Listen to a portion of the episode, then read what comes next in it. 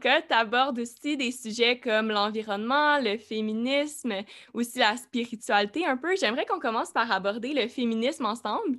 Quelle est ta définition du féminisme?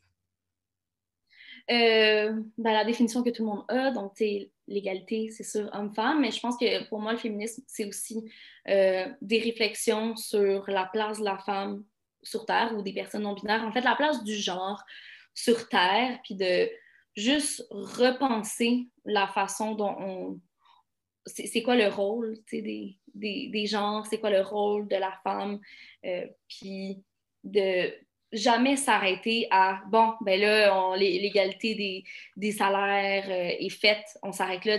la réflexion va, va au-delà de ça, elle va dans les petits détails, elle va dans le, port du poil, elle va dans les vêtements, elle va dans euh, le double standard. je pense que c'est une conversation qui va tout le temps devoir être alimentée. C'est ça qui est intéressant dans le féminisme, c'est que ça s'essouffle jamais comme conversation. Mm-hmm. c'est vraiment un enjeu qui évolue au fil du temps. Oui. Puis, est-ce que toi, au fil du temps, quand tu as grandi, est-ce que tu as grandi auprès de femmes qui étaient, à tes yeux, très inspirantes? Qui t'a le plus marqué en tant que modèle féminin? Ah, euh, bonne question. Euh, ben, je dirais ma mère, évidemment, comme beaucoup de gens. C'est mm-hmm. une femme qui a traversé énormément d'épreuves avec beaucoup de, beaucoup de force. Euh, sinon, j'ai jamais été quelqu'un qui, qui a eu des, des, modèles ou des idoles. J'ai jamais été une fan de, de, rien ou de personne. Mm-hmm.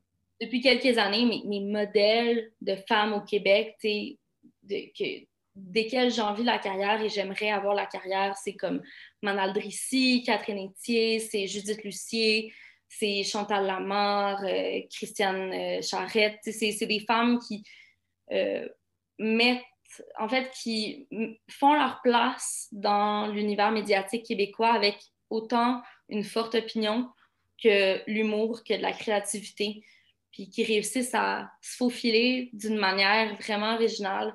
Ça, ça m'inspire beaucoup. Euh, c'est des femmes vraiment uniques, puis qui ont, qui ont vraiment quelque chose à apporter au niveau de leur réflexion. Puis c'est jamais lourd. Mm-hmm. En fait, même quand c'est lourd, c'est juste tellement bien vulgarisé, puis tellement bien apporté c'est des, des, femmes que, que j'admire beaucoup.